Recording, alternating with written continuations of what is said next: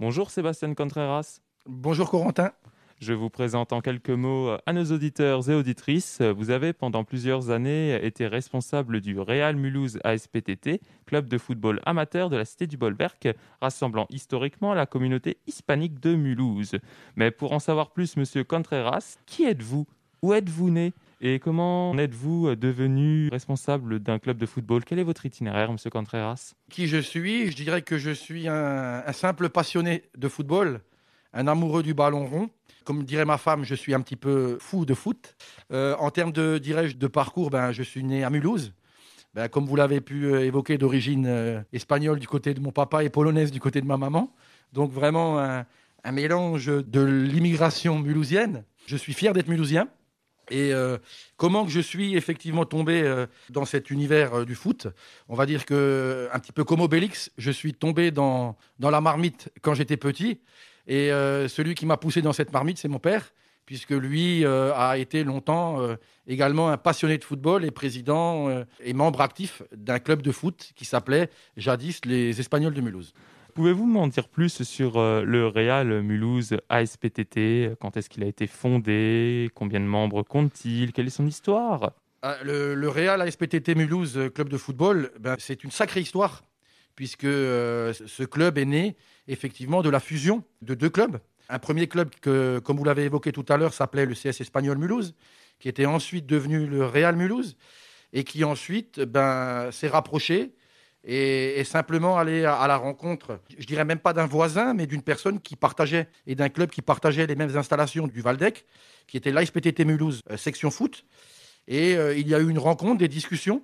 Dans ces rencontres, dans ces discussions, finalement, on s'est un petit peu comme un couple, on s'est très vite euh, rendu compte qu'on avait des points communs, qu'on avait des passions communes.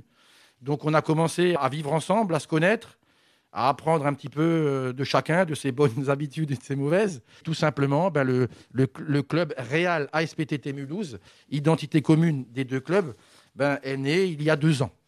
Donc en 2019, et combien de membres compte-t-il Combien y a-t-il de licenciés? Donc aujourd'hui, euh, justement, dans l'optique euh, de ce regroupement de ces deux clubs, dans notre projet de fusion, l'objectif était d'être un club populaire et de ben, finalement d'avoir une volonté que chaque personne qui soit au sein de cette association puisse y trouver sa place.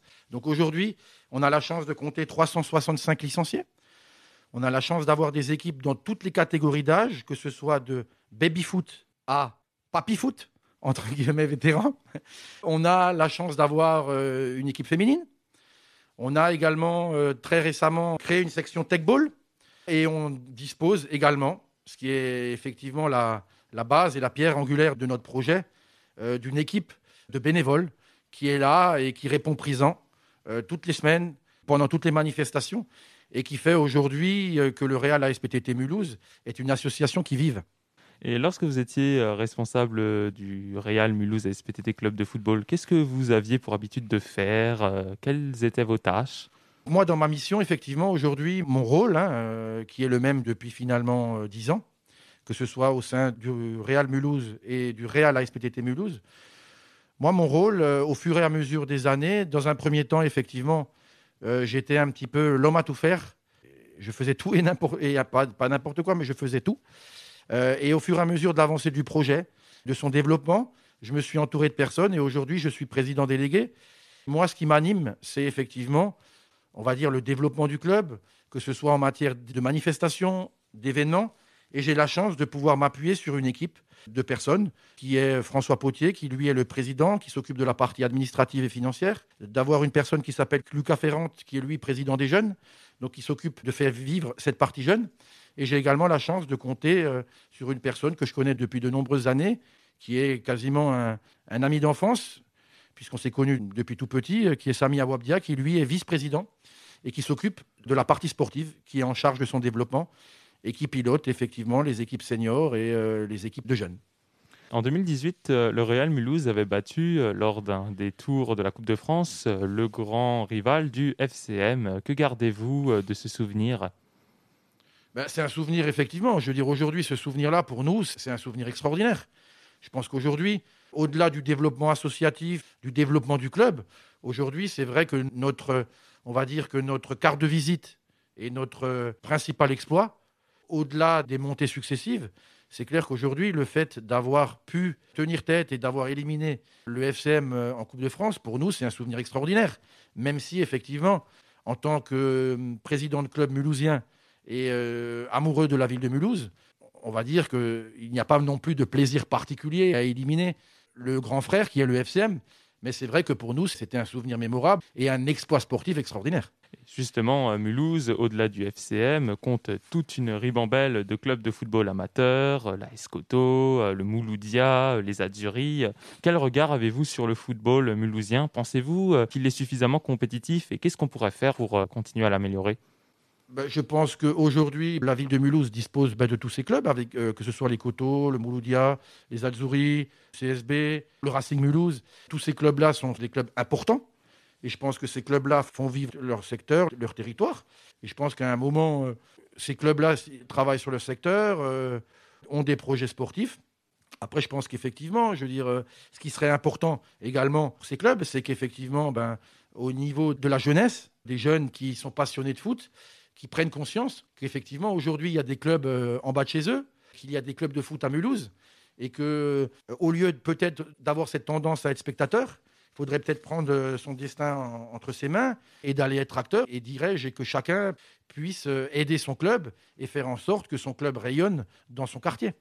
Et justement, euh, pour que ces clubs rayonnent, ne faudrait-il pas davantage de moyens humains, financiers On se souvient notamment de l'intervention du député France Insoumise, François Ruffin, à l'Assemblée nationale, qui avait revêtu à de multiples reprises des maillots de clubs de foot amateurs que pensez-vous qu'il faudrait euh, faire pour que le foot amateur en France et à Mulhouse puisse encore se développer euh, en termes de moyens? Bah, Je pense qu'aujourd'hui, euh, cette discussion est de saison, puisque la Covid ben, a mis le doigt sur l'importance du sport en général, sur l'importance de ces associations dans les quartiers, puisqu'il y a une chose qu'il faut prendre conscience, c'est qu'au-delà d'être une simple association, un simple club de foot, Aujourd'hui, les clubs du foot ont un véritable rôle d'inclusion sociale et je dirais même d'inclusion sociale par le sport et pour l'emploi.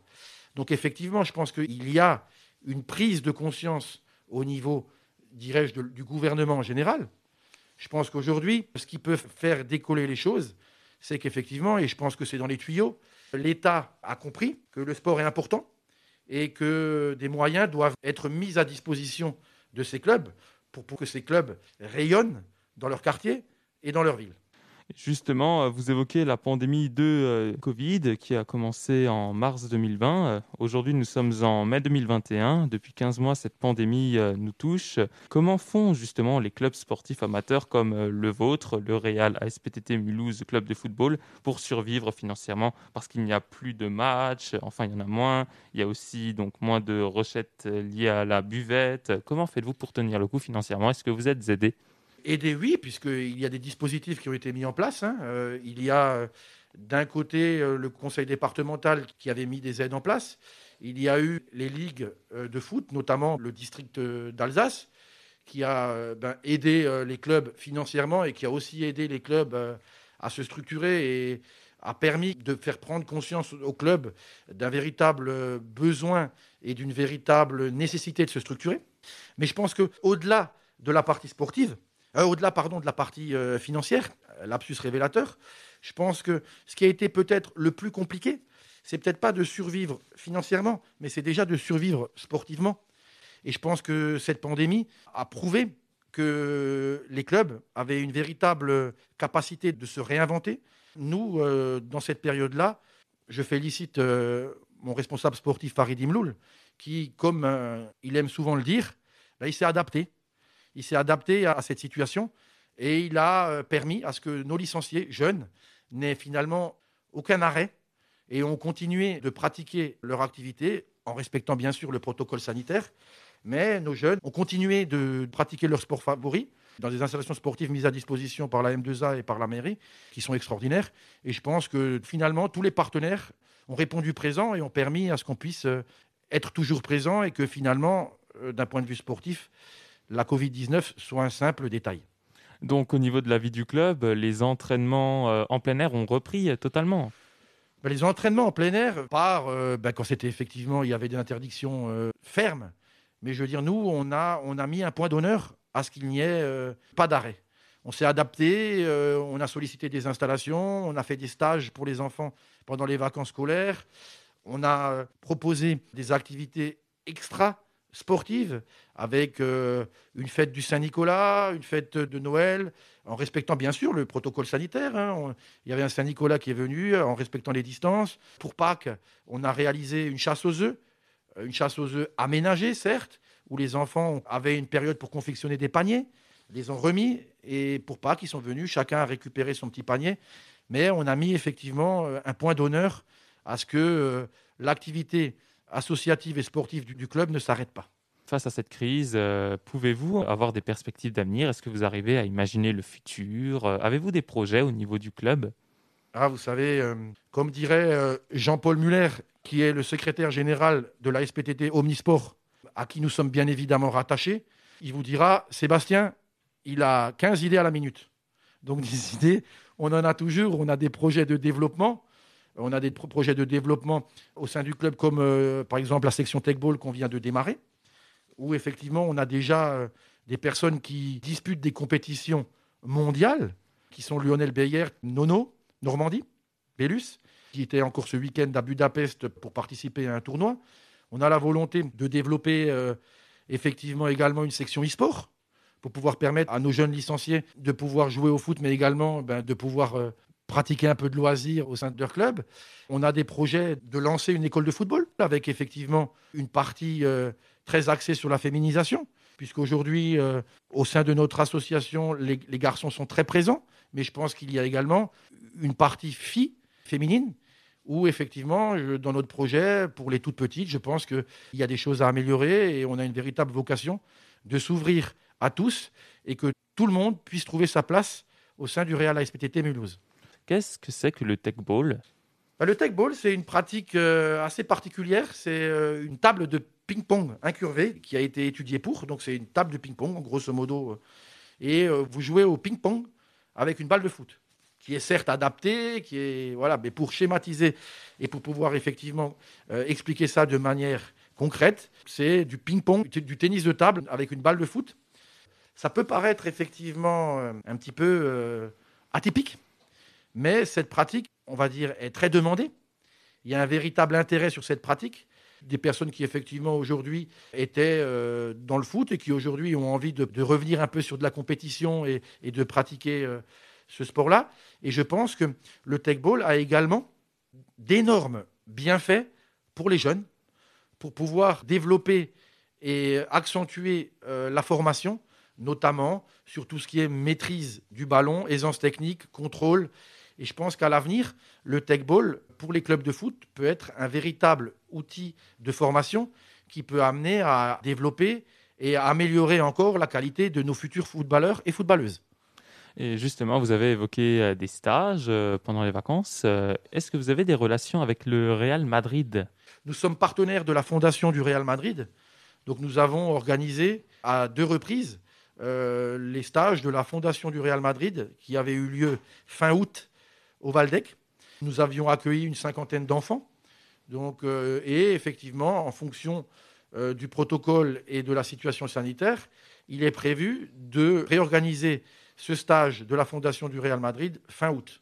Justement, euh, le Real Madrid était dans l'actualité ces derniers temps avec ce projet de Super League de football. Est-ce que vous avez vu un petit peu de quoi il s'agissait de cette Super League? Est-ce que vous avez un petit avis là-dessus? Eh ben, Écoutez, nous, je ne vous cache pas qu'on a été contactés. Non, je, plaisante. non, je plaisante. Non, je veux dire, il y a eu un projet de Super League. Après, je pense qu'aujourd'hui, ce projet de Super League, à mon sens, était plus un coup d'intox pour pouvoir défendre leurs intérêts. Après, je pense qu'aujourd'hui, tout ce qui s'est organisé autour de la Super League, tout ce qui s'est dit, je pense que c'est un petit peu malsain parce que aujourd'hui le football est un sport populaire, c'est le sport numéro un. Commencer à vouloir, euh, dans ce contexte compliqué de la Covid-19, à, séparer le foot de ses valeurs et de ses fondamentaux, je pense que ce coup de poker a été un petit peu maladroit. Et aujourd'hui, le foot, ben, c'est ce qui fait le charme, c'est ce qui fait le charme de ce sport. C'est qu'aujourd'hui, il ne doit pas y avoir de compétition entre plus riches et entre plus grands. Aujourd'hui, le foot, c'est le petit qui peut rencontrer le plus grand et qui, des fois, peut permettre au plus petit de gagner, comme vous l'avez évoqué euh, tout à l'heure, en Coupe de France, ben, il peut y avoir des exploits et c'est ce qui fait le charme de ce sport. Actuellement, au niveau des compétitions, euh, la Champions League vient d'atteindre le stade des demi-finales. Paris va bientôt euh, affronter euh, Manchester City à l'Etihad Stadium en match retour. Mais on a aussi la Ligue 1, la Ligue 1 ex-Ligue 1 Conforama, maintenant Ligue 1 Uber Eats, qui est tout à fait palpitante cette année. Est-ce que vous avez des petits pronostics sur ces compétitions qui sont vraiment très très haletantes cette année? Par rapport à la Ligue des Champions, je pense qu'aujourd'hui, au niveau de la Ligue des Champions, je dirais que je vais parler à contre-coeur parce que je suis euh, président délégué du Real à SPTT, mais je suis supporter du Barça. Donc, je dirais que pour moi, le favori numéro un reste quand même le Real Madrid. Ils ont la chance d'avoir l'expérience. Ils ont la chance d'avoir un entraîneur euh, extraordinaire. Je pense que Zidane euh, va marquer son époque. Il l'a déjà marqué en tant que joueur, mais je pense qu'en tant que coach, il va le marquer aussi. Je dirais que pour moi, mon favori pour la Ligue des Champions, c'est le Real Madrid. Et euh, en Ligue 1, tout le monde voit effectivement le Paris Saint-Germain avec les grandes stars, mais je pense que encore une fois, on risque peut-être d'avoir cette magie euh, du foot et on risque d'avoir un champion qui s'appelle euh, le LOSC, Lille, qui a, a su, avec d'autres valeurs peut-être, sans pour autant avoir des moyens financiers colossaux, mais avec d'autres valeurs, avec un projet sportif bien ficelé, avec des personnes qui en coulisses travaillent, ben, risque d'être champion de France. Et je pense que si demain le LOSC et champion de France, ben, ce sera peut-être un clin d'œil à tous les autres clubs français qui se disent oui, mais derrière Paris, on ne peut pas. Eh ben, ils auront encore une fois prouvé que c'est peut-être pas forcément avec l'argent qu'on réussit et qu'en ayant un projet sportif bien ficelé et des valeurs, on peut aussi y arriver. Et pour revenir au Real Mulhouse ASPTT, club de football, comment est-ce qu'on peut vous retrouver? Est-ce que vous avez des réseaux sociaux euh, Où se trouve le siège du club? Est-ce que vous êtes euh, sur Facebook? Est-ce que vous avez une chaîne YouTube? Et comment peut-on vous contacter? Aujourd'hui, pour nous contacter sur, euh, comme diraient les jeunes, sur la toile, c'est très simple. Il y a Facebook, il y a Instagram, il y a Twitter, il y a le dernier venu TikTok. Donc, euh, en termes, dirais-je, de réseaux sociaux, on est très présent. Pour revenir à une localisation plus concrète, euh, nous avons nos activités au stade du Valdec, 21 rue des Bois à Riedisheim, et nous avons également une, une, activité pour les U15 et U18 qui est située sur le stade du Drouot, rue de l'Artois à Mulhouse. Et toutes les personnes qui souhaitent euh, venir pratiquer leur sport favori, s'investir dans un projet associatif en tant que bénévole, ils sont les bienvenus. Pour terminer, avez-vous un petit message à tous les passionnés de football qui euh, nous écoutent, à tous les jeunes qui euh, jouent au football, que ce soit sur les city stades ou dans la rue qui nous écoutent? Avez-vous un petit message à leur faire passer en ces temps de pandémie? Ben, En ces temps de pandémie, justement, ces jeunes qui jouent sur les city stades, c'est clair qu'aujourd'hui, c'est une situation un peu compliquée. Moi, si j'avais, entre guillemets, un conseil à leur donner, c'est de prendre euh, leur mal en patience et ne pas forcément ben, organiser ce type de choses, parce que pour le moment, en termes de contexte sanitaire, c'est un peu compliqué, qu'ils prennent leur, mal en patience. Et toute cette patience et toute cette envie qu'ils ont, qu'ils l'emmagasinent et qui ensuite aillent la mettre à disposition ben, des clubs qui sont en bas de chez eux ou qui à côté et qu'ils aillent s'investir et rejoindre le club de leur quartier, de leur ville, pour pouvoir effectivement ben, construire demain euh, les lettres de noblesse et mettre en avant leur, leur club, euh, leur club de quartier. Merci beaucoup. Euh, je rappelle, Sébastien Contreras, que vous êtes président délégué du Real Mulhouse ASPTT Club de football, club de football de la cité du Bolwerk, amateur, mais qui a plein de projets, plein de belles choses. On vous souhaite bonne continuation et je vous remercie très chaleureusement pour cette interview. Interview permise à la réalisation par Jean-Louis Billy.